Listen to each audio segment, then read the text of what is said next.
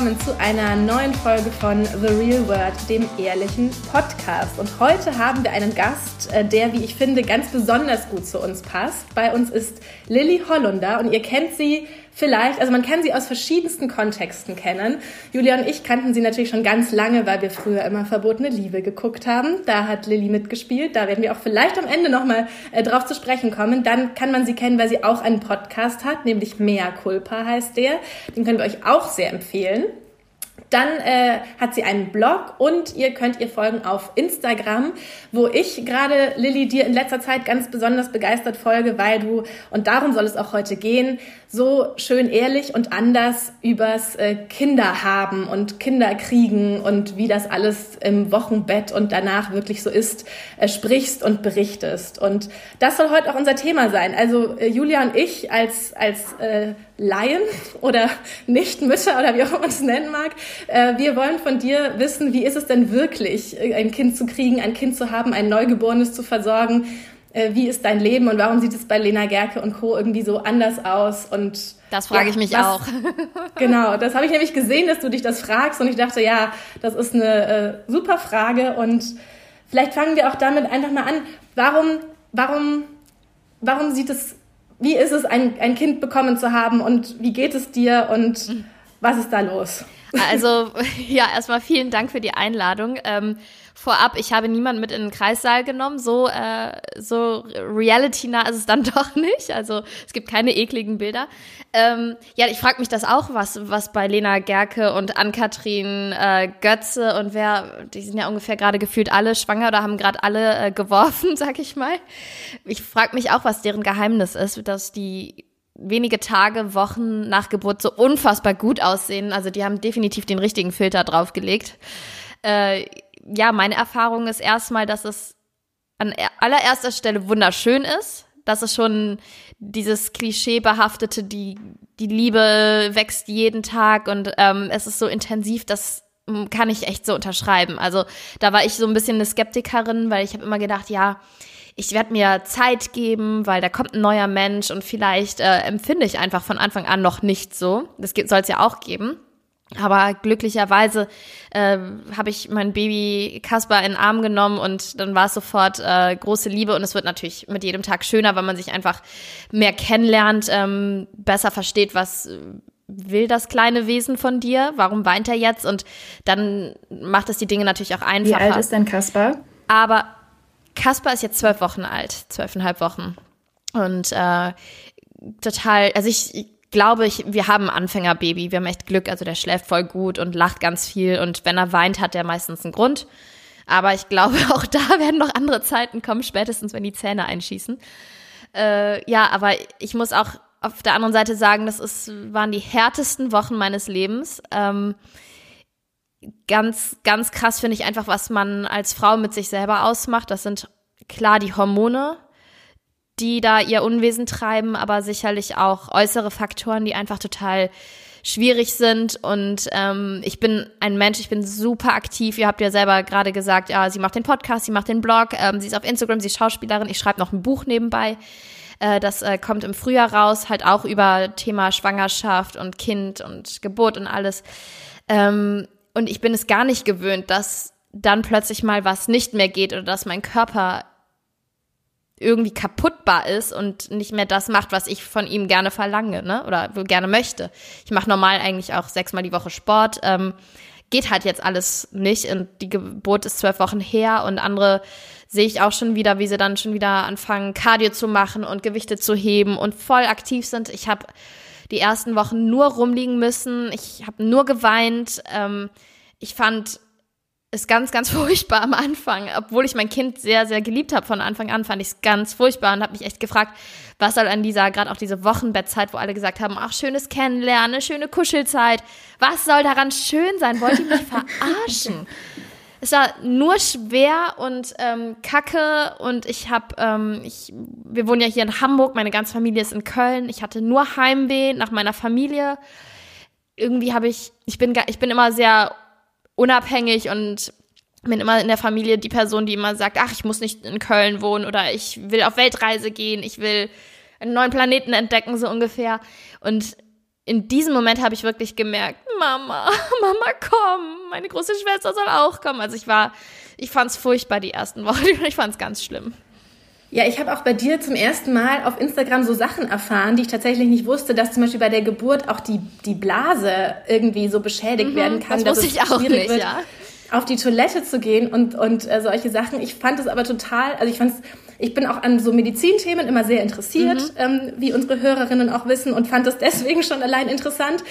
Aber ich fand es auch total gut, ähm, dass du das geteilt hast. Ist das was, ähm, also warum machst du das? Ähm, willst du auch eben anderen das Gefühl geben, sie sind nicht alleine? Oder was ist so dein, ähm, warum erzählst du diese Sachen, die eben sonst leider kaum jemand erzählt? Mm, das ist eine gute Frage. Also wenn ich das nicht erzählen würde auf Instagram, dann wäre ich nicht auf Instagram, weil mich langweilt einfach dieser ähm, Mainstream und dieses krampfhaft perfektionistische. Ich finde es total öde. Ich finde es nicht authentisch. Es sind einfach ganz, ganz, ganz viele Lügenmärchen, die uns da aufgetischt werden. Und ich finde es auch ganz gefährlich, weil gerade wenn es zum Beispiel so eine Ann-Kathrin Götze ist oder was weiß ich, aus eine Kathi Hummels oder nicht nur Spielerfrauen, auch die ganzen Bloggerinnen, den folgen nun mal ganz viele ganz junge Mädels und die glauben das. Die glauben das einfach, was da erzählt wird. Ich habe auch eine sehr gute Freundin in Mainz, die ist Schönheitschirurgin, die sagt, Lilly, die kommen mit dem Handy zu mir. Die werden immer jünger und zeigen mir Instagram-Bilder und sagen, so will ich meinen Bauch, so will ich meine Brüste. Und dann sagt sie immer, das ist nicht echt, das kann ich noch nicht mal euch schnibbeln. Das ist ähm, nachbearbeitet mit 100 Filtern drauf, das ist nicht echt. Aber die Leute glauben das und ich finde das einfach ganz gefährlich und ich finde es auch wirklich komplett langweilig. Also ich meine, jeder Mensch hat paar Gehirnzellen und wir können das doch nicht alle glauben, was wir da sehen. Also das ist, ich habe keine Lust, ähm, jeden Tag so Lügen zu konsumieren. Das ist mir einfach zu platt. Und äh, ja, dann habe ich mir gedacht, ähm, ich war jahrelang ein Social-Media-Verweigerer. Ich war ganz früher mal bei Facebook, habe mich dann abgemeldet, weil ich mich nur mit meinem Mann gestritten habe, weil ich eifersüchtig war und so. Ähm, und Instagram war ich sowieso voll anti. Und dann habe ich äh, mir irgendwann eine Pressefrau zugelegt die auch immer noch an meiner Seite ist, auch eine ganz tolle Person. Und die hat gesagt, Lilly, es tut mir leid, aber du musst Instagram machen, weil alle, die in der Öffentlichkeit stehen, machen Instagram und du musst es halt irgendwie, musst, dir, musst dann halt deinen Weg finden, aber es wäre schon sinnvoll, wenn du das machst, weil das ist auch so ein bisschen dieses energetische, die Tür öffnen und raustreten ja. in die Welt, ne? Und ich so, ah, na gut, okay, dann habe ich mich da mal angemeldet, dann habe ich erstmal mehr Bilder von irgendwelchen Kuchen gepostet oder so, weil ich nicht so richtig wusste, was ich da tun sollte. Und dann habe ich aber gemerkt, dass es auch wirklich Spaß machen kann und mir macht es Spaß, ganz ehrlich zu sein und dann auch in den Austausch zu treten mit meinen Followern. Äh, deswegen habe ich, glaube ich, auch keine Millionen Follower, sondern nur 21.000 derzeit. Aber ich äh, schreibe halt mit denen. Mir, mir hat das auch jetzt in der Wochenbettzeit total geholfen. Das hätte ich auch niemals gedacht. Ähm, auch mal Nachrichten von anderen Müttern zu kriegen. Ich war auch da immer anti. Da habe ich mir gedacht, nee, gar keinen Bock, andere Mütter kennenzulernen. Aber ähm, mir hat es einfach total geholfen bei einigen Themen, dass ich nicht alleine bin. Wie dann zum Beispiel mit der Blase. Weil da konnte mir keiner sagen, also meine Blase hat nach Geburt, um die Leute nochmal abzuholen, hat die einfach die Arbeit eingestellt. Ich musste so dringend pinkeln und es kam kein Tropfen. Und ich war deswegen noch eine knappe Woche im Krankenhaus, weil ich einen Blasenkatheter nach dem anderen bekommen habe. Und mir konnte auch niemand so richtig sagen, dass das zu 100 Prozent wieder wird, wann das wieder wird. Ähm, und also es hat mir mehr ein Trauma verpasst als die Geburt. Die war eigentlich ganz okay. Und mir hat's echt geholfen, dann mit anderen und auch mit Menschen, die ich nicht kenne, äh, zu schreiben. Ja, ich habe eine ähnliche Erfahrung gemacht und das wird wieder und oder das Thema Stillen ist halt bei mir, uns auch leider total kacke von Anfang an gelaufen. Ich pumpe halt jetzt ab, was äh, mein Leben ganz krass äh, durcheinander wirbelt. Also das macht ein Kind ja eh schon, aber ich muss halt ständig alles unterbrechen, weil ich sagen muss, oh, ich, ich muss los, ich muss zur Pumpe. Also weil du musst dich da an so Zeiten halten. Und ich will halt, dass der kleine Muttermilch kriegt die ersten Monate. Mir hilft das einfach total, wenn ich dann merke, ich bin nicht allein im Boot. Und genauso ist es dann, glaube ich, für meine Follower, dass für Leute, die auch keinen Bock mehr haben, nur äh, auf Schein und äh, irgendwie hier die Chanel-Handtasche und was weiß ich nicht. Ich finde das auch, also oberflächlicher geht's nicht. Und ich das ist, also ich finde das einfach ganz traurig, wenn man jeden Tag irgendwie eine teure Handtasche in die Kamera hält. Und ja, da haben so ein paar Leute und ich uns gefunden auf Instagram und ich hoffe, dass wir noch weiter wachsen werden. Es macht halt total Spaß und äh, ich bin da nicht nur sehr ehrlich, auch oft sehr lustig. Äh, das ist, bin halt schon immer so ein kleiner Klassenclown gewesen. Ja, genau. Ist denn die Blase jetzt wieder okay? Ja, die Blase ist echt wieder top. Also die hat paar Wochen da war die schon wieder gut. Ein paar Wochen später konnte ich dann morgens auf einmal wieder nicht pinkeln, aber da bleibe ich jetzt ruhig und sage dann, ich mache jetzt erstmal zehn Minuten was anderes, trinke nochmal ein Glas Wasser, weil die Blase habe ich jetzt gelernt. Ich bin nämlich auch medizinisch super ähm, interessiert. Ich sage immer, ich bin Hobbymedizinerin, weil mein Papa ist Arzt und meine Freunde rufen mich auch oft an, um einen medizinischen Rat zu erhalten von mir. Das ehrt mich dann immer total. Ähm, ja, nee, die Blase ist was ganz, ein ganz sensibles Organ. Und äh, das ist halt dieses Zusammenspiel aus Loslassen und man hat ja das Gefühl, wenn man Pipi macht, man drückt. Aber eigentlich darf man gar nicht drücken. Das ist total schlecht für den Beckenboden. Und du musst wirklich entspannen und versuchen, einfach fließen zu lassen, einfach laufen lassen. Oh Mann, aber das ist ja auch schon wieder so eine Sache, die kann man sich einfach gar nicht vorstellen vor einer Geburt. Ne? Also du kannst dich ja noch so gut vorbereiten und natürlich kann man alles lesen, aber trotzdem äh, von allen Freundinnen von mir, die ein Kind bekommen haben, jeder ist von irgendwas so überrumpelt und überrascht, mhm. seien es jetzt ähm, körperliche oder psychische Sachen, also dass man, ne, das ist ja total, man kann sich, glaube ich, gar nicht vorbereiten so richtig, oder? Wie hast du das gemacht?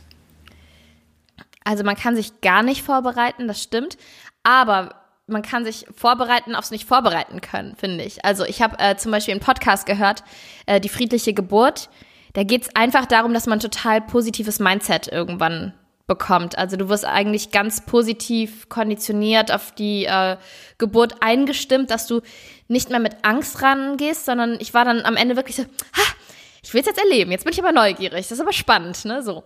Und ich glaube, das ist das Einzige, was man machen kann. Wenn man das einigermaßen hinkriegt, geht man nämlich auch mit den Dingen, die dann passieren, mit denen man nicht gerechnet hat, einfach so einen Hauch gelassener um. Weil ich habe auch alle möglichen Atemübungen geübt und ähm, Entspannungsübungen, Meditation, versucht in meine Zone zu kommen und, und, und. Was mich dann an Schmerzen erwartet hat, also so habe ich mir das nicht vorgestellt, sage ich ganz ehrlich. Also ich war, wow, ich war echt nur, ich habe die ganze Zeit die, die zwei Worte, ähm, an die ich die ganze Zeit, gerade in der ersten Hälfte, in den ersten Stunden der Geburt gedacht habe, war geplanter Kaiserschnitt. Und das ist kein Scheiß. Ich habe die ganze Zeit gedacht, geplanter Kaiserschnitt, geplanter Kaiserschnitt. Warum macht man das? Warum tue ich mir das an? Aber äh, nach hinten raus wurde es dann irgendwie ganz gut. Dann habe ich auch so ein, eine Atmung für mich gefunden, die dann ging mit den Wehen. Aber ähm, ja, ich würde es auch äh, rückblickend sofort wieder machen. Es war schon auch irgendwie eine faszinierende Erfahrung, irgendwie eine krasse Reise und ich bin auch verdammt dankbar, dass ich es erleben durfte, weil ich weiß auch, dass es ganz viele nicht erleben dürfen. Bei uns war es ja auch nicht so einfach. Also wir haben zweieinhalb Jahre probiert und äh, es hätte ja auch gut sein können, dass es einfach nicht klappt, ne? Genau, das hatten wir. Wir hatten äh, eine Folge nämlich auch äh, mit, einer, mit einer jungen Frau, die auch lange nicht schwanger geworden mhm. ist. Da hatten wir auch deinen äh, Blogpost dazu äh, empfohlen. Vielleicht nochmal, um das sozusagen abzuschließen oder sozusagen ähm, so zu beenden. Hat es dann bei euch eigentlich einfach, also habt ihr dann, musstet ihr irgendwie nachhelfen oder hat es einfach so geklappt und ähm, hatte das auch Einfluss darauf, wie du dann die Schwangerschaft erlebt hast, dass du vielleicht ängstlicher warst mhm. oder ähm, wie ging es dir hm. damit? Ja, ist eine gute Frage. Also es hat äh, am Ende geholfen mit Alkohol. also es war unser Jahrestag. Ähm, nee, wir haben, wir haben, es hat natürlich funktioniert. Also ich war auch noch nicht so weit, dass ich gesagt hätte, so wir äh, gehen jetzt mal Richtung künstliche Befruchtung. Wir haben alles checken lassen. Mein Mann hat auch seine kleinen Soldaten abgegeben. War, es war alles gut. Es hat einfach nicht funktioniert. Gut, und alle sagen immer, es ist dieses, das Geheimnis ist rund ums Loslassen. Was ich gemacht habe, ich war bei einem Arzt in Frankfurt, der ist Internist und äh, macht auch noch spirituelle Psychologie. Das äh, war mir bis dato da auch neu und äh, der hat mich mal komplett auseinandergenommen. Also wir haben ungefähr über alles geredet und ähm, ich bin da rausgegangen. Eine Freundin hatte mir den empfohlen und bei ihr hat es dann auch nach dem Besuch da geklappt und die ist da ganz positiv rausgegangen. Ich bin da rausgegangen, habe nur hysterisch geheult habe gedacht, bin der schlechteste Mensch, äh, hatte Schuldgefühle, war mir ganz sicher, es liegt an mir, weil ich schon immer gedacht habe, ja, es werden sicherlich bei mir irgendwelche unterbewussten Themen sein. Mm, ich weiß nicht, was es war, aber ich war zweieinhalb Wochen später schwanger. Also das war, das war echt total krass und äh, ja, ich weiß, ich weiß, die zweite Hälfte der Frage habe ich schon vergessen. ja, ganz, ich bin ganz fasziniert, jetzt habe ich es auch vergessen. Nein, ob dann sozusagen, ob du dadurch dann, dass Ach es so, so die Schwangerschaft hat, anders erlebt habe. Genau. Ja. Nee, erst, also es war so, ich habe montags den Test gemacht und war mega positiv, hatte mehr Energie denn je, bin zum Sport gegangen, habe irgendwie mehr Kraft gehabt, war wahnsinnig fit, habe mich super gefühlt. Und exakt fünf Tage nach meinem Schwangerschaftstest hat meine Schwägerin, also die Frau von Renés Bruder, einen Schwangerschaftstest gemacht. Und die sind drei Jahre jünger als wir. Und die haben nur zwei, drei Monate versucht und es hat direkt geklappt. Und äh, die hat mich dann angerufen, hey, ich bin auch schwanger. Und ich so, wow. Und war aber erstmal auch ehrlich gesagt total geschockt, weil von dem Tag an hatte ich erstmal, ich glaube, drei Wochen panische Angst, dass ich das Kind verliere innerhalb dieser ersten zwölf Wochen weil es war eh schon die ganze Zeit so, dass der ganze Freundeskreis, einfach alle, einfach alle schon Kinder haben. Und ähm, wir standen immer daneben und haben immer das belächelt, höflich, uns für die gefreut natürlich, aber es hat scheiße wehgetan. Und irgendwann saßen wir da auch und haben drüber geredet und gesagt, wir können uns gar nicht mehr freuen. Also klar freuen wir uns für die Menschen, wir gönnen denen das, aber es hat einfach nur wehgetan. Und ich glaube, alle, die mal in der Situation waren oder sind, die verstehen das komplett, dass es einfach, also du fühlst schon sowas wie Neid und Eifersucht und Schmerz und das ist so ein, einfach ein richtig abartiges Gefühl. Du willst das auch nicht fühlen, aber es ist einfach nur mal da. Und dann hatte ich erstmal zwei, drei Wochen richtig Schiss, dass ich verliere, weil ich habe auch, ähm, als ich den Test gemacht habe, war ich nur einen Tag drüber. Also ich war noch ganz am Anfang. Ich hatte einfach so ein inneres Gefühl irgendwie. Und ähm, dann hat meine große Schwester, also ich habe mich auch erstmal nicht getraut, irgendwie jemandem davon zu erzählen, weil ich dachte auch, die werden alle denken, ich bin der schlechteste Mensch ever, ich gönne denen das nicht. Und dann hat aber meine große Schwester, der habe ich das dann irgendwann anvertraut, habe gesagt, was ist, wenn sie es behält und ich verliere es? Dann muss ich das mit ansehen. Und die wohnen auch noch zehn Minuten von uns zu Fuß. Ne? So, dann muss ich mit ansehen, wie Familie Adler den ersten Enkel kriegt und das sind nicht wir und wer weiß, ob es jemals klappt und so weiter. Und dann hat meine große Schwester gesagt, ähm, Lilly, du bist jetzt guter Hoffnung. Und dieser Spruch hat auch einen Grund, warum das so heißt. Das, du musst positiv bleiben. Und das hat mir irgendwie, es war so einfach, aber es hat mir irgendwie total geholfen, das dann mal loszulassen und einfach wieder zu sagen, okay, ich gehe jetzt wieder positiv damit um, weil jetzt bin ich schwanger. Und irgendwie wird es dem Baby oder dem Fötus ja auch nicht gerecht, wenn man irgendwie, wenn es im Bauch ist und du hast die ganze Zeit negative Gefühle, weil selbst wenn du es verlierst, eine gewisse Zeit bist du ja nun mal zusammen, ne? Und das hat mir irgendwie total geholfen und dann habe ich die Kehrtwende Gott sei Dank geschafft, ja. Und wir haben beide, wir saßen eben beide zusammen hier im Kinderzimmer beim Online-P-Kip-Kurs mit unseren beiden Krümeln. Glaubst du eigentlich, du würdest, ähm, also weil ich, ich finde, manchmal sieht man Babys und dann findet man die irgendwie mhm. hässlich, ne? Ganz oft. Also nicht nur manchmal, ganz, ganz ja, genau, oft. Sehr, sehr oft. genau.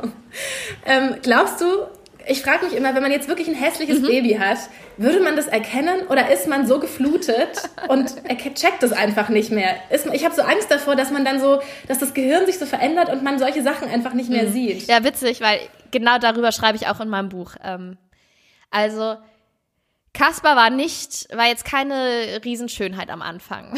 der, der war total niedlich und ähm, sah aber irgendwie total witzig aus witzig, also ist jetzt nicht zwingend ein Kompliment, aber ich habe mir wirklich auch im Vorhinein darüber Gedanken gemacht, was ist, wenn ich mein Kind hässlich finde und ob ich das dann auch noch so, ob ich dann wirklich noch die Augen dafür habe, das auch zu sehen, weil ich meine, ich sehe ständig Kinder, die hässlich sind, nicht nur Babys, auch Kinder und ne, es gibt auch nicht nur nette Kinder, also müssen wir auch nicht drum herum reden. Ähm, ich habe ihn trotzdem sofort geliebt, habe ich ja schon, jetzt schon ein paar Mal gesagt, aber Super hübsch fand ich ihn nicht. Ich habe René hat immer gesagt, aber er ist so hübsch. Ich so, naja, René, wenn wir ehrlich sind, ist er jetzt nicht richtig hübsch, aber er ist niedlich. Und, aber er wird, er wird. Ich finde, er ist mittlerweile ein hübsches Baby. Aber, also, sicherlich gibt's Frauen, die das irgendwie, ähm, ja, schönreden. Ich äh, habe das nicht getan. Und ähm, war das bei dir so, dass du gerne einen Jungen haben wolltest? Oder das ist ja auch mit dem Geschlecht, ist ja auch manchmal mhm. so ein bisschen so ein Thema. Oder war es dir wirklich ihr nehmt egal? Jetzt alles, ihr nehmt jetzt alles ähm, aus meinem Buch schon vorweg. also ich wollte immer, immer ein Mädchen haben. Okay. so viel dazu. Äh, es hat mich auch in mehrere Krisen gestürzt, als ich erfahren habe, dass ich einen Jungen kriege. Ich habe selber drei Schwestern. Ich glaube, man will auch gerne so, wie man es kennt. Was man kennt, genau. Oder, oder dann das absolute Gegenteil. Bei mir war es wirklich, also ich, ich habe auch ähm, viele Freundinnen, die irgendwie sechs und neun sind. und wir lackieren uns zusammen die Nägel und kleine Mädchen lieben mich und ich liebe die und wir gucken zusammen Elsa, also Frozen. Ich äh, habe immer gesagt, nein, ich mache nur meine Beine nur auseinander für ein Mädchen. Es hat nicht funktioniert. und jetzt ist es aber irgendwie, wie es halt so ist im Leben, ne? Irgendwie kannst du es dir gar nicht mehr anders vorstellen und ähm, Kaspar und ich passen, glaube ich, sehr, sehr gut zusammen und äh, ja, ich äh, kann mir vorstellen, dass das auch ein kleiner Racker wird, aber derzeit ist er noch total lieb und eher so ein kleines verträumtes Baby. Ja, mal gucken. Aber ich finde total gut, dass du das sagst, weil man immer so das Gefühl hat, die Frauen erfahren, was es wird und dann ist es immer, also natürlich ist das Hauptsache toll, gesund. weil mhm. so ja genau. Aber ich habe auch eben eine sehr gute Freundin und wir haben immer gesagt, oh Gott, wir müssen ein Mädchen bekommen, weil es geht überhaupt nicht anders und wir lieben Disney und die Disney-Prinzessinnen und ähm, zu mir sagen oft Leute, wenn ich irgendeine, irgendwas anhabe oder keine Ahnung, dann sagen die, ah, das würde meiner Enkelin gut gefallen, so. Und dann hat sie eben auch einen Jungen bekommen mhm. und dann hat sie gesagt, ich sag dir dann, wie das ist, ob das wirklich schlimm ist und was wir dann machen. Und dann war sie so, ja, es war eine Sekunde war es doof aber äh, ja, wie du schon auch sagst, jetzt also, äh, ja. ist, ist er Und man kann, auch, man kann auch mit Jungs Disney gucken. Also ich habe zwei kleine Neffen, die sind zwei und vier. Und die lieben auch Elsa und äh, der größere Philippe, sobald er bei äh, unseren Freunden mit den Mädels ist, geht er zur Verkleidungskiste und zieht sich Prinzessinnenkleider an, was in dem Alter ja noch, äh, sage ich mal, total genderneutral ist, äh, wenn man das so handhabt, was ich auch gut finde. Also ähm, ich, äh, ich glaube, die hätten auch nichts dagegen, wenn ich mir mal mit denen die Nägel lackieren würde. Und meine Schwester fände das sicherlich auch okay. Genau, Kilian, ich habe ihm gestern erst einen Toy Story Woody äh, geschickt und so. Und mhm. das ist ja auch alles sehr schön. Toy Story, König der Löwen, solche Sachen. Ja, also Spider-Man und Batman und so ist natürlich auch hoch im Kurs. Du merkst natürlich schon mhm. irgendwann die Gene, die da durchkommen, dann geht das immer so, wow, ich bin ein Löwe, ich bin Spider-Man. Ne, die kommen dann nicht so, wow, ich bin Elsa, aber äh, es soll es ja auch geben. Ähm, du hast jetzt vorhin gesagt, das Baby ist zwölf Wochen alt. Würdest du denn mhm. sagen, dass jetzt langsam schon wieder sowas wie eine neue Normalität irgendwie so eingekehrt ist bei euch? Oder ist es immer noch alles so total aufregend und von Tag zu Tag ergibt sich irgendwas, was man schon wieder nicht wusste und womit man mhm. sich neu auseinandersetzen muss? Also wie lange ja, dauert also das, bis man so ganz natürlich normal sozusagen auch mit seinem Baby umgehen kann ne? mhm. und nicht mehr so aufgeregt vielleicht auch ist. Ich würde sagen, ganz da bin ich noch nicht. Ähm, echt richtig kacke waren so die ersten sechs, sieben Wochen, wo man auch, also da, ich hatte auch zeitweise mal Angst vor meinem Baby. Ich hatte wirklich Angst oder manchmal war das so, oh, er schläft, er schläft, gut, gut, gut. Dann hatte ich richtig Angst vor dem Moment, wo er wieder aufwacht, Angst vor dem Moment, wenn mein Mann weg ist oder wenn meine Mutter zu Besuch war und wieder geht. Ich hatte ständig Angst. Habe ich heute auch immer noch ab und zu, aber deutlich weniger. Und ähm, dennoch habe ich jetzt schon gelernt, in diesen zwölf Wochen, das sind alles Momentaufnahmen. Das heißt einfach alles mal gar nichts. Der schläft jetzt seit vier Wochen gut.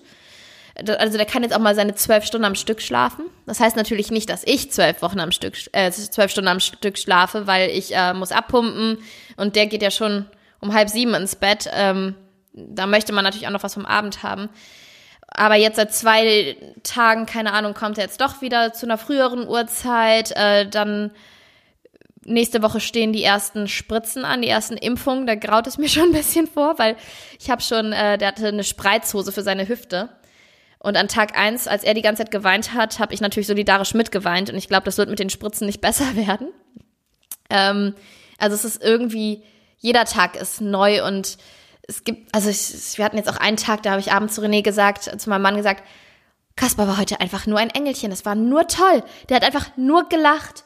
Der hat mal kurz geknatscht, dann hat er mir signalisiert damit, er hat Hunger und dann war es sofort okay und es war einfach, das war heute das liebste Baby ever. Und am nächsten Morgen ist er aufgewacht, also manchmal wacht er auf und lacht und am nächsten Morgen ist er aufgewacht so, und war nur am Nörgeln, fand alles kacke, war einfach grundsätzlich schlecht gelaunt und anti ja, das ist dann auf einen guten Tag folgt dann so ein Tag, ne? Und vielleicht, ich glaube, was wir ansprechen müssen, dieses Thema Stillen. Ne? Ja. Ich kann, also mhm. da kann man sich jetzt, glaube ich, auch nicht so reinversetzen und man hört eben immer nur, was für ein großes Problem ist, wie sehr man sich selbst unter Druck setzt, ähm, dass es irgendwie nicht klappt, dass man will, dass es klappt. Was kannst du denn, also du sagst jetzt, du musst immer abpumpen, weil offenbar klappt das so normal auch nicht. Oder Hast du das dann lange versucht? Wie, wie es dir damit oder wie geht es dir damit überhaupt? Mm, also das war für mich oder ist immer noch so ein echt Wunderpunkt. Ähm, nichtsdestotrotz spreche ich auch ganz offen darüber, weil bei den wenigsten klappt das so auf Anhieb. Bei meiner Schwägerin hat es natürlich auf Anhieb geklappt. äh, das, das, bleibt auch nicht aus. Also ich möchte gar nicht der Mensch sein, der sich vergleicht oder irgendwo rüberschielt. Ähm, aber man macht es, man macht es ganz automatisch, dass man, dass man nach links und rechts guckt. Ne? Das ist, glaube ich, in der Natur der Dinge so ein bisschen. Äh, ich hätte zum, also ich muss erstmal sagen, dass ich niemals gedacht hätte, dass Stillen, wenn es dann mal funktioniert, oder dass ich das dann so unfassbar wunderschön finde. Das hätte ich niemals gedacht. Also ich hätte allen, weil ich bin da auch immer so ein kleiner Macho bei solchen Themen. Ich habe immer gedacht, ja, ja, genau. Und wenn er halt die Flasche kriegt und wenn er halt Prämie kriegt, dann ist es halt so. Andere Kinder werden auch groß, ne?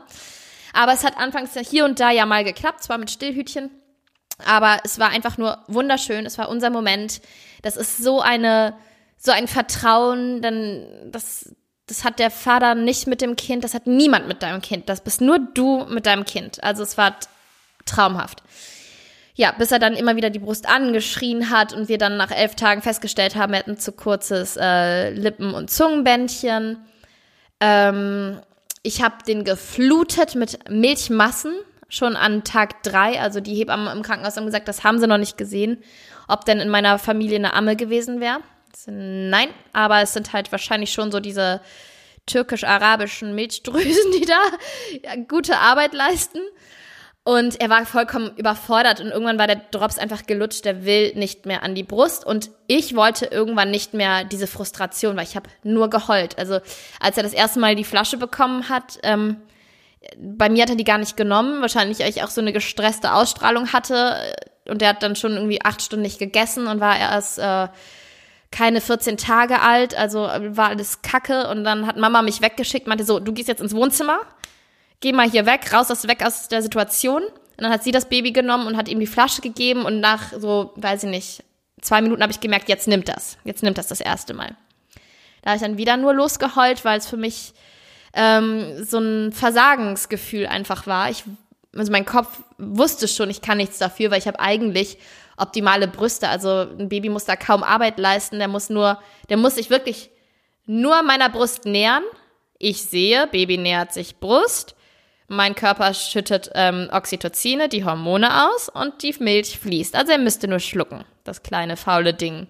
Ja, und äh, also ich wusste, es ist nicht meine Schuld, aber es hat sich so beschissen angefühlt und ich habe auch noch mal mit einer Stillberatung drüber gesprochen, die hat auch gesagt, dass es halt, wenn es nicht klappt mit dem Stillen, ist das so ein richtiger Trauerprozess bei Frauen.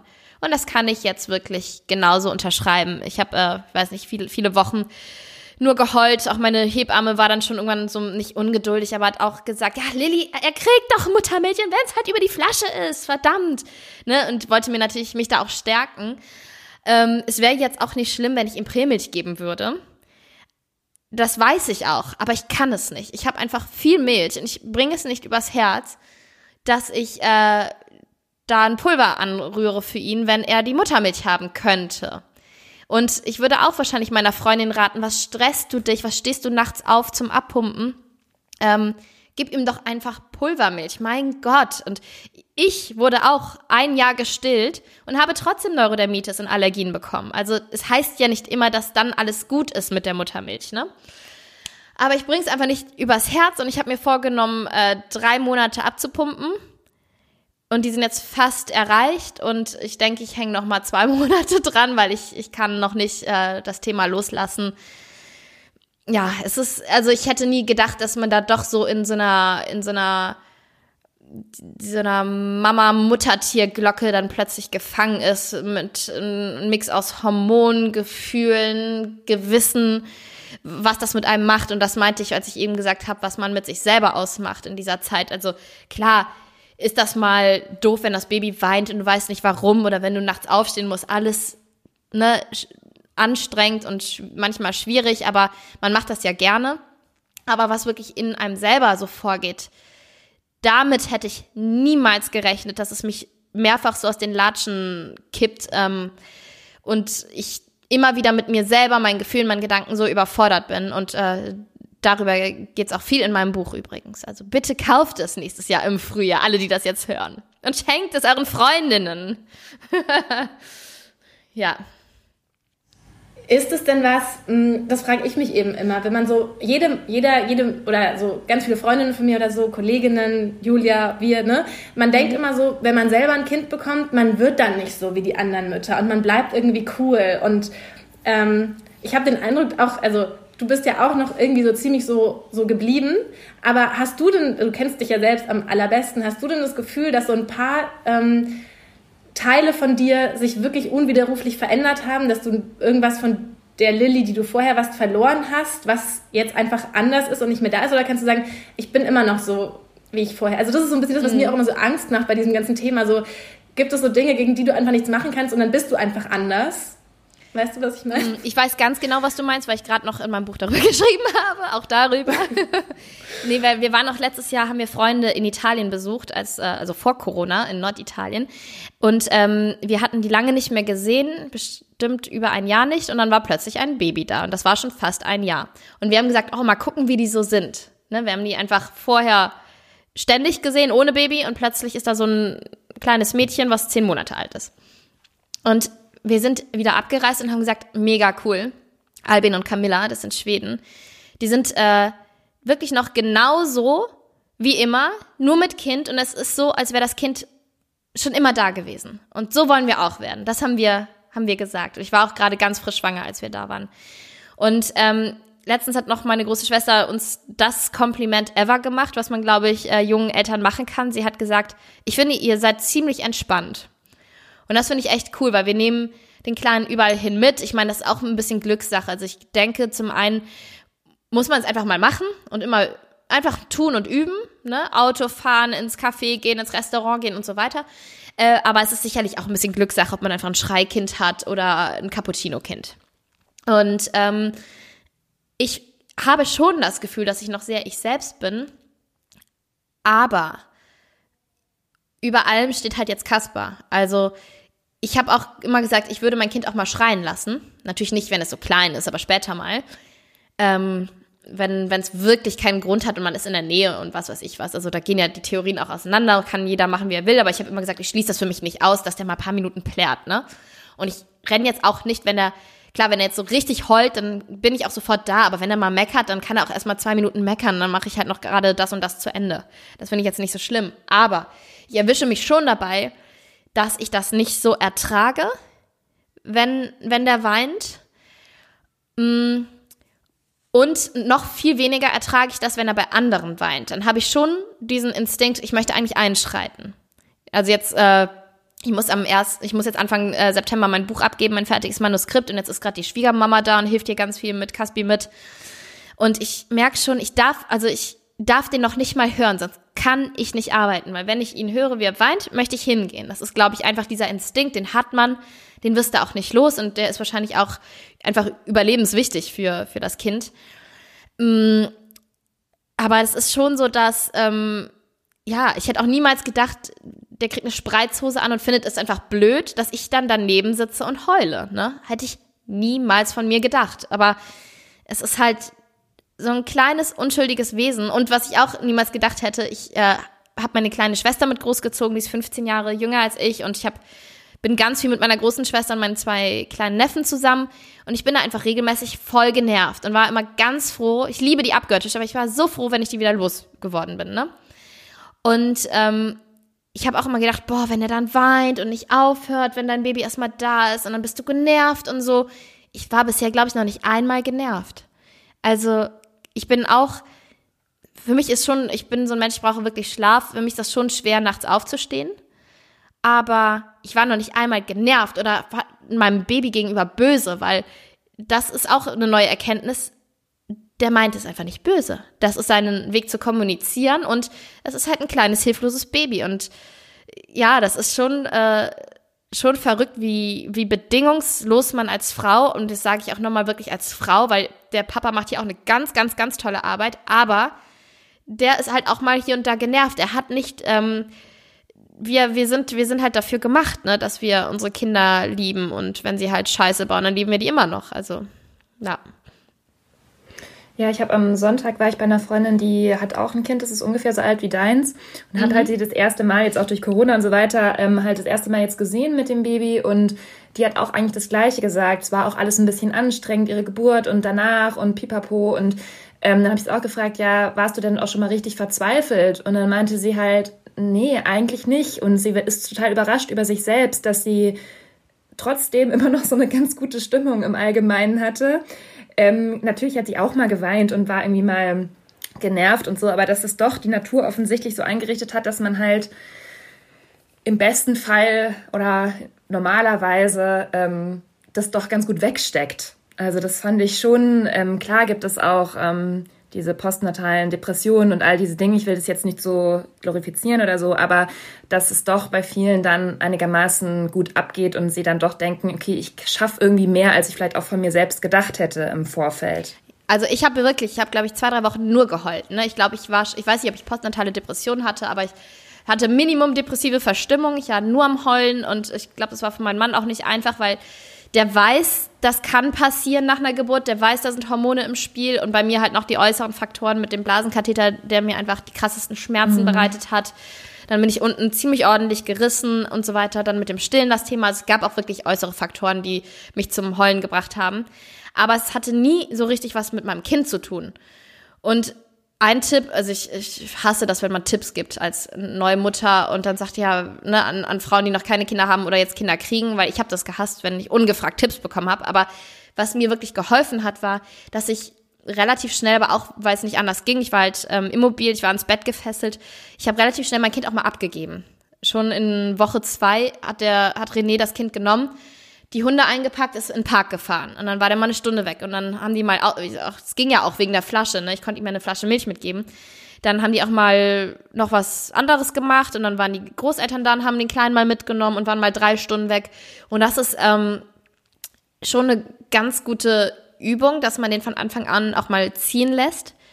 Wenn es jetzt so ein ganzer Tag war, oder einfach so, weiß ich nicht, sechs Stunden und ich habe den ganzen Tag im Arbeitszimmer gehangen, weil ich muss halt auch vorankommen mit dem Buch und so. Da habe ich dann schon gemerkt, oh, das ist mir jetzt auch zu lange. Also ich vermisse den und wir lernen es halt auch noch kennen. Ich kenne diesen Menschen ja auch noch nicht komplett und der mich nicht und ich fand es dann so ein bisschen gefährlich, dass ich mich auch wieder dran gewöhnt habe, ohne ihn zu sein. Wenn er mal so paar Tage am Stück immer wieder tagsüber weg war, ne?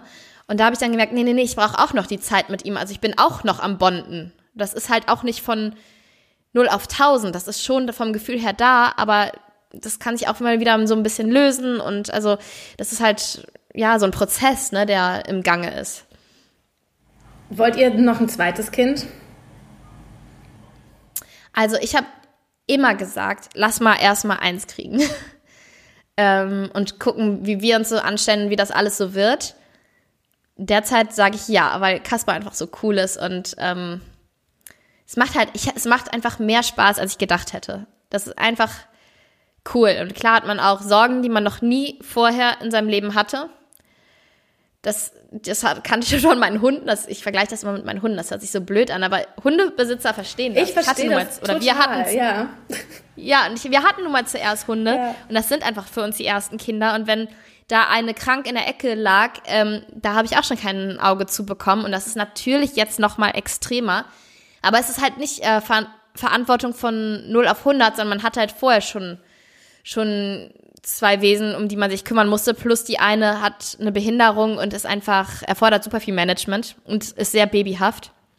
Ähm, aber derzeit würde ich sagen, weil Caspi wirklich so cool ist und ja, ein recht einfaches Baby ist, eigentlich ja, weil ich habe halt auch drei Schwestern und ich weiß, wie toll das ist, Geschwister zu haben und dass das auch so Konstanten im Leben sind, die an denen oder an der, glaube ich, ähm, kaum etwas rütteln kann. Ne? Also Geschwister ist noch fast stärker als mit, mit den Eltern, weil von den Eltern ist man mal genervt oder man zickt sich an oder man spricht mal zwei Wochen nicht, weil man denkt, boah, ich ertrag die jetzt nicht.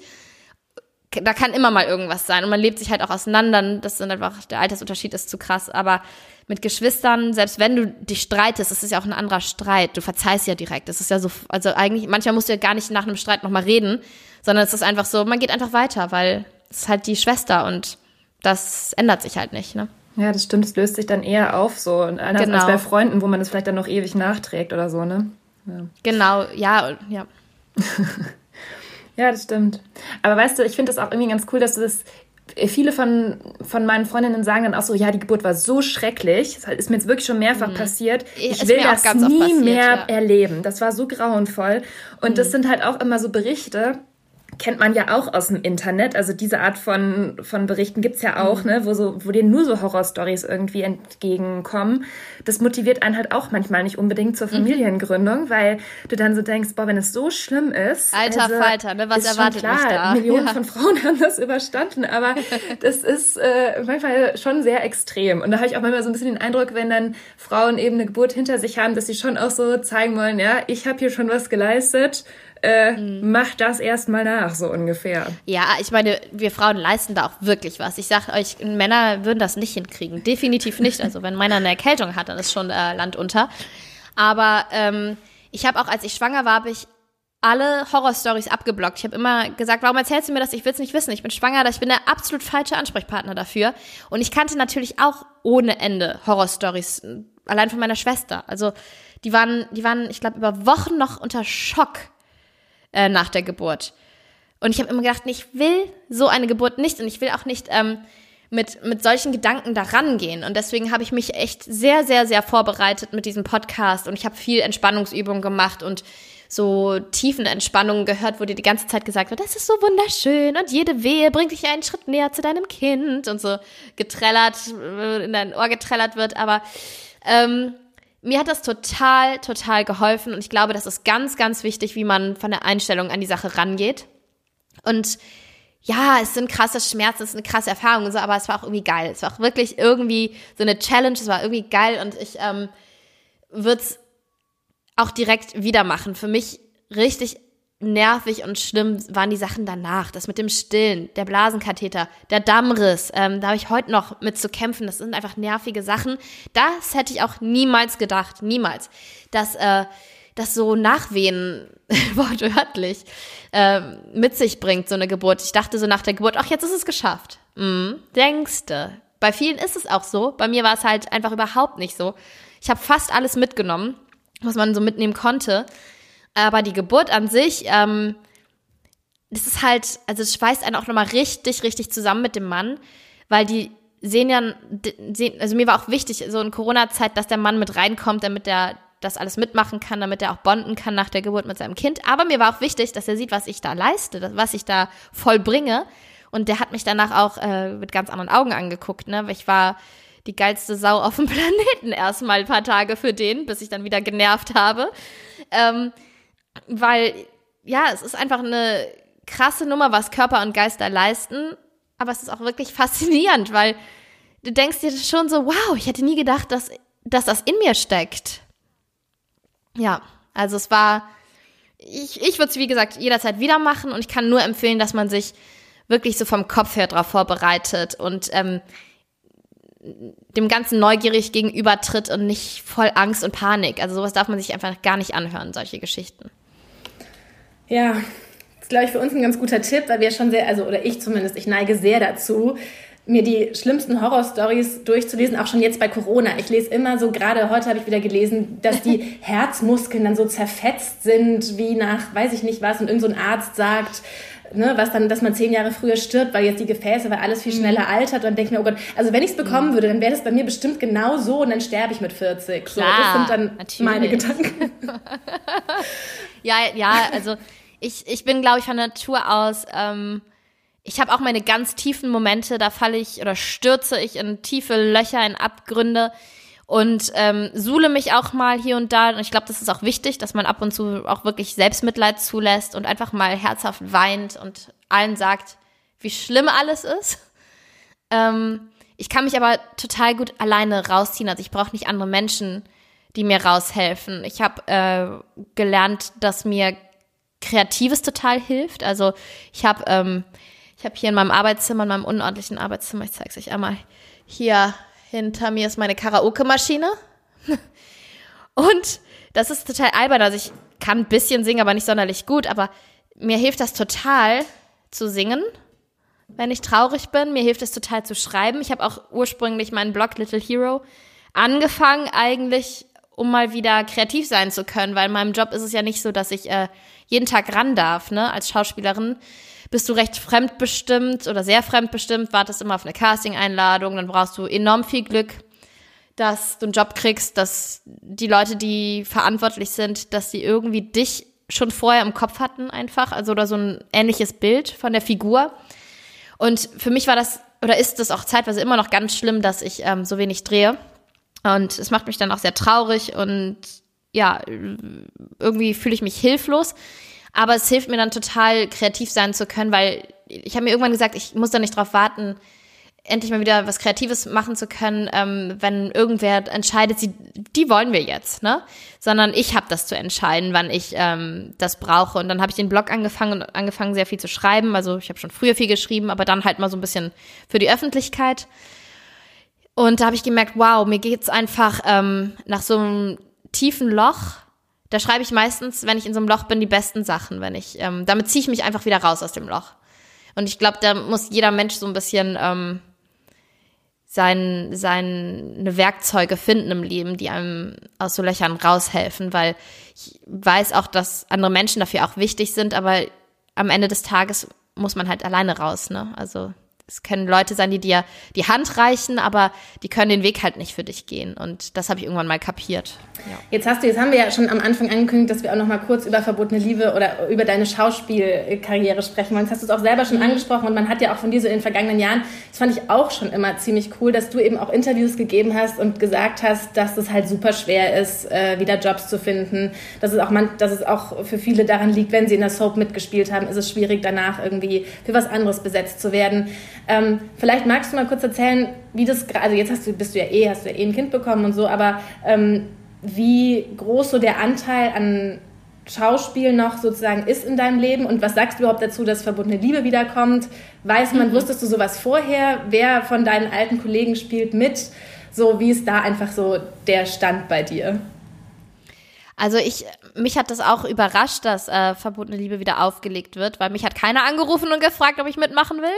Also ich würde auch, glaube ich, äh, nicht mehr dauerhaft zurückkehren, weil ich habe schon zwei Soaps gemacht und es ist einfach, wie du auch schon gesagt hast, nicht einfach, äh, danach überhaupt wieder oder relativ regelmäßig zu drehen, weil man sehr gestempelt ist und das ist leider in Deutschland auch nochmal extremer als in anderen Ländern. Ähm, ja, ich bin auch mal gespannt. Ich habe keine Ahnung, was das werden soll mit, mit verbotene Liebe. Äh, ich muss aber zugeben, dass ich selber so gut wie gar kein Fernsehen gucke. Also ich gucke Netflix und ähm, Amazon Prime und sowas. Halt irgendwelche Serien.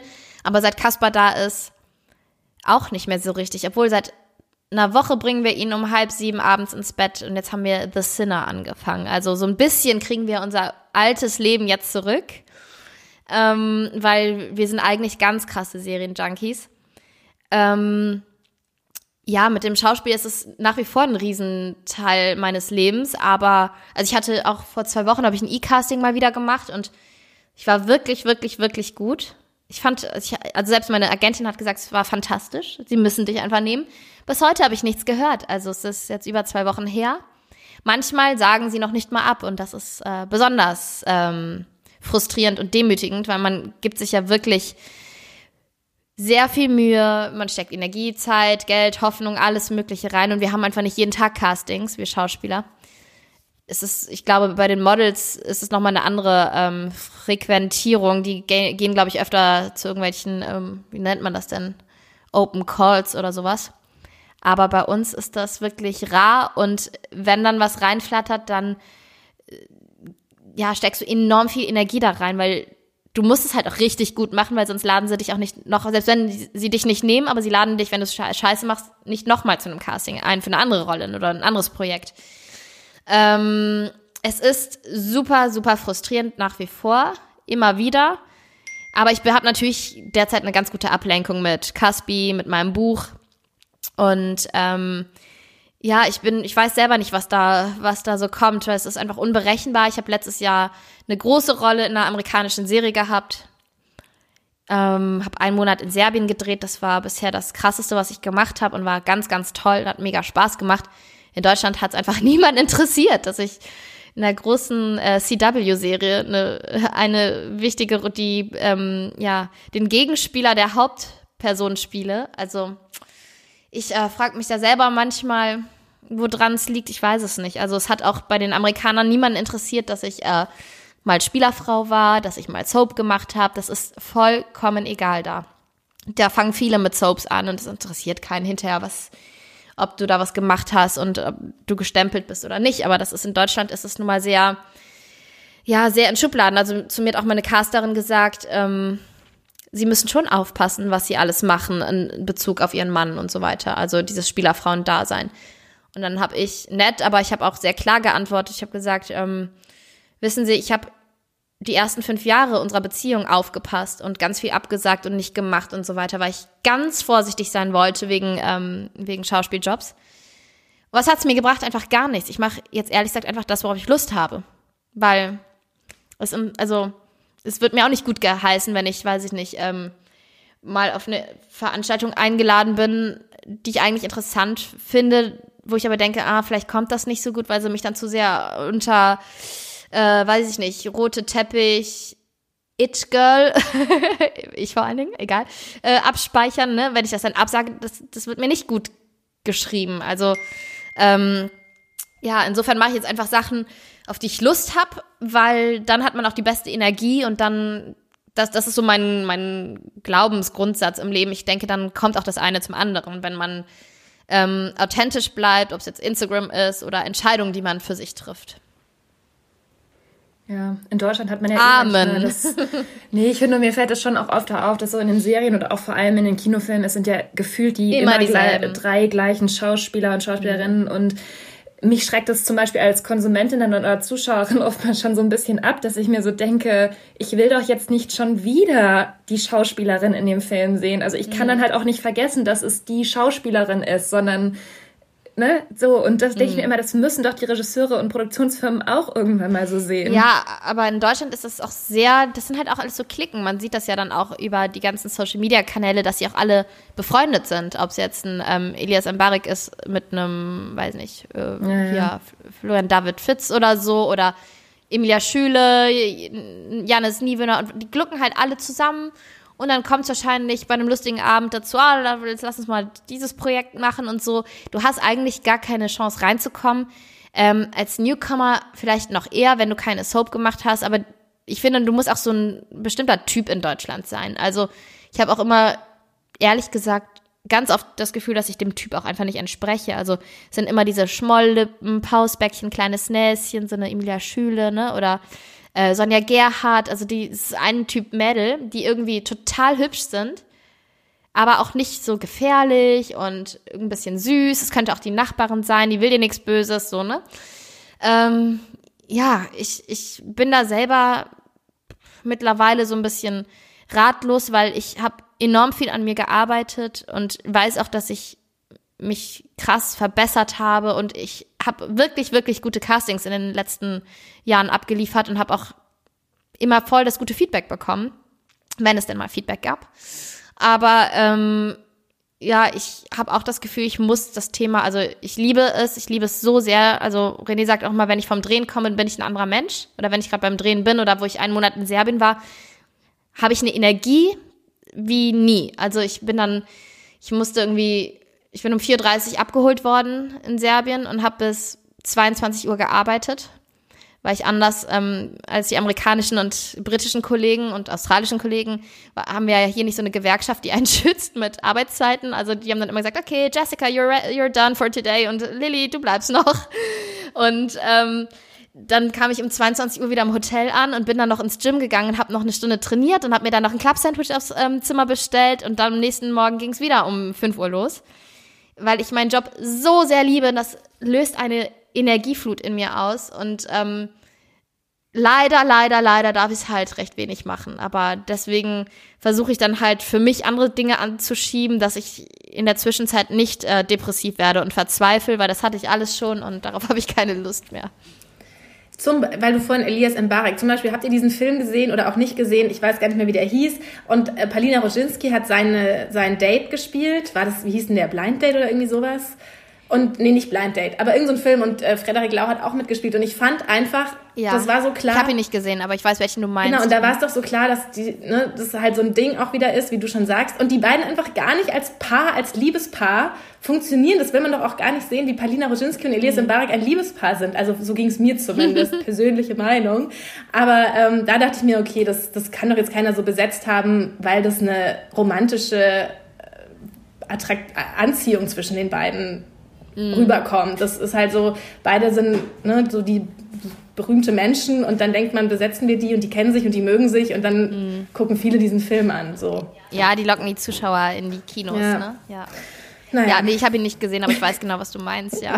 naja, das nur noch Es mal. ist halt, es ist, ja, es ist einfach, ähm, ich glaube, Barbara Schöneberger hat es letztens auch mal in irgendeiner Talkshow gesagt, bei diesem, war das der Film, wo die alle am, am Esszimmertisch sitzen? Oder wie hieß der? Nee, das war dieser andere Film, in dem alle mitgespielt haben. ja, genau. ja, ja, ja, genau. Da hat sie gesagt, ah, das ist äh, mal ausnahmsweise ganz frisch und neu besetzt. Irgendwie hat sie so einen Spruch abgelassen, da habe ich gut gelacht. Ja. Ja. Ach nein, aber total cool, dass du uns auch jetzt dazu irgendwie mal so, ein, so einen Einblick gegeben hast, weil wir machen ja auch irgendwie jetzt nicht im Podcast, aber auch immer mal wieder Interviews mit Schauspielern, wo dann halt auch sehr viel Floskeln einfach passieren. Ne? Ja, weil ich glaube, ähm, viele Kollegen haben Probleme damit zuzugeben, wenn gerade nichts geht im Job.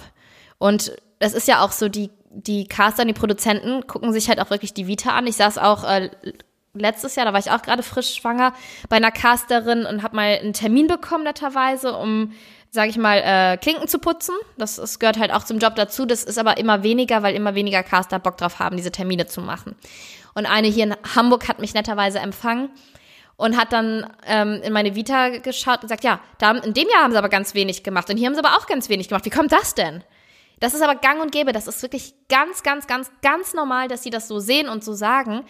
Und dann habe ich aber halt auch gesagt, ja, habe ich mir auch nicht ausgesucht. Also äh, ist nicht so, dass ich sage, ich, ich will nicht oder habe irgendwas abgelehnt. Es ist halt auch, das ist halt auch das Schwierige. Je mehr du drehst, desto mehr wirst du auch besetzt. Aber wenn du halt dann mal eine miese Phase hast, dann sagen die, ach, die hat aber lange nicht mehr gearbeitet. Ne, die nehmen wir aber nicht, ne? Und äh, das ist einfach, es ist irgendwie nicht fair, weil es auch nicht nur darum geht, was man kann. Und äh, gut, das ist es wahrscheinlich äh, nie im Leben, es ist nie fair und es Oft geht es auch darum, gefällt die Nase oder nicht, aber das erschwert halt brutal, weil ich suche mir das auch nicht aus, dass ich dann, weiß ich nicht, 2014 oder was weiß ich, kaum gedreht habe. Fand ich auch nicht super. Aber ich habe halt auch kein Problem mehr damit, ähm, es laut auszusprechen. Und ich habe auch kein Problem damit, laut auszusprechen, dass ich es blöd finde, wenn man noch nicht mal eine Absage bekommt von den Castern. Ich weiß, die stehen auch unter Druck, die haben auch viel zu tun oder ähm, die haben eine schwierige Kommunikation mit den mit der Produktion oder mit den Redakteuren und irgendwas klappt da nicht. Aber es ist auch eine Sache von Respekt einfach, wenn sich ein Mensch Mühe gibt, dass man dann sagt, nee, das, das hat nicht geklappt, vielleicht beim nächsten Mal. Ne? Also wenn ihr jetzt irgendwo eine Bewerbung schreibt, dann wollt ihr auch eine Absage wenigstens erhalten und nicht nie wieder was hören. Und ähm, mir hat irgendwer mal gesagt, ah, dass du das laut sagst, jetzt äh, wirst du wahrscheinlich nie wieder zum Casting eingeladen. Habe ich gesagt, ja, dann ist es halt so, weil das macht es einfach nicht besser. Ich muss es laut sagen. Wie beim Dating. Da ist auch scheiße, wenn man geghostet wird. Ghosting ist kacke. Ey, das machen Typen mit, weiß ich nicht, mit 18 und rufen dich nie wieder an genau. und antworten nie wieder. Weißt du noch, als wir uns zum äh, Podcastpreis beworben hatten? Ja, ja. Da haben wir nämlich Ach, auch, wir haben uns da auch beworben. Aber wir, wir wurden auch, auch geghostet. Ja, genau, ja. das war bei uns auch so. Aber vor allen Dingen haben ja nur, ähm, habt ihr mal geguckt, wer gewonnen hat? Einfach nur die, ja, die schon, ähm, die schon 100 Jahre gibt und die schon ähm, eine Million Milliarden äh, Zuhörer haben. Und ich dachte dann auch so, ja, wir wären doch was für Kategorien Newcomer und so. Aber Newcomer waren, waren dann halt auch schon so Podcasts wie ähm, hier gemischtes, gemischtes Hack oder Charlotte Roach oder so, wo ich denke, hä, aber das ist doch kein Newcomer. Ihr habt doch schon eine Milliarde Zuhörer. Wir sind ja. seit einem oder zwei Monaten auf dem Markt. Wir sind Newcomer. Genau das haben wir uns auch alles gedacht. Schön, dass wir uns auch da einig sind. Nein. Aber ja. hey, ich war mal, ich war mal nominiert für ein, ähm, für, wie hieß es denn nochmal? Ein Preis für Blogger. Ich komme gleich drauf. Und ähm, ich war unter den letzten dreien und bin dann auch hingefahren nach Berlin, weil ich dachte, oh mein Gott, ich bin nominiert und wie toll, wie aufregend und man würdigt meine Arbeit. Und dann ähm, war das eine Farce, es war eine Unverschämtheit. Die haben dann die drei Nominierten auf die Bühne gebeten und gewonnen hat dann der, für den äh, das Publikum lauter geklatscht hat. Und die hatten halt alle irgendwie 30 Freunde dabei. Ich war mit meinem Technikmenschen Axel dabei, äh, da, da, den hatte ich dabei. Und ähm, hätte ich das gewusst, also es, es, hat derjenige gewonnen, der, wo lauter geklatscht wurde, wie, wie so, ähm, hier, wie heißt das? Wie, wie beim Tiger-Enten-Club war das. Und dann haben die mich auch aufgerufen und gesagt, und hier kommt Spielerfrau Lilly Hollunder. Und ich so, what? Und dann haben die so ein bisschen mit mir über meinen Blog geredet und ich habe gemerkt, der Typ, der das, der dieses Gespräch führt, hat nicht ein einziges Wort meines Blogs gelesen. Oh, und dann ähm, sind wir sind dann auch früher gegangen. Es war so unverschämt. Es war wirklich der deutsche Blog Award, Blogpreis, irgendwie sowas. Klingt nach einer schönen, schönen Veranstaltung auf jeden Fall. Ja, klingt nach einem Schlag ins Gesicht, ja, würde ich genau. sagen. Ähm, ja, Lilly, tausend Dank. Wir sind auch schon ein bisschen, wir wollten eigentlich gar nicht so lange dich aufhalten. Du hast ja auch jetzt äh, sozusagen noch einen ganz anderen Job ähm, mit Kasper und allem, aber ich fand es total cool oder wir fanden es voll gut, dass du so ähm, frisch und frei mit uns über all diese Themen gesprochen hast. Und das, ähm, ich glaube, unsere Hörerinnen oder ich weiß, dass die das auch immer sehr anerkennen und wertschätzen werden. Und ja. Das, das ja, hoffe ich und das wird mich auch sehr freuen. Ja. Genau, und wir verlinken euch auch nochmal ähm, all deine Kanäle äh, bei uns in den Show Notes, damit ihr nochmal gucken könnt, ähm, was Lilly sonst noch so macht. Und ähm, wo wir zu finden sind mit The Real Word, dem ehrlichen Podcast, wisst ihr ja ohnehin. Und ansonsten würde ich sagen, hören wir uns nächste Woche wieder. Vielen Bis Dank, dahin. dass du da warst, Lilly. Danke. Danke euch. Bis dann.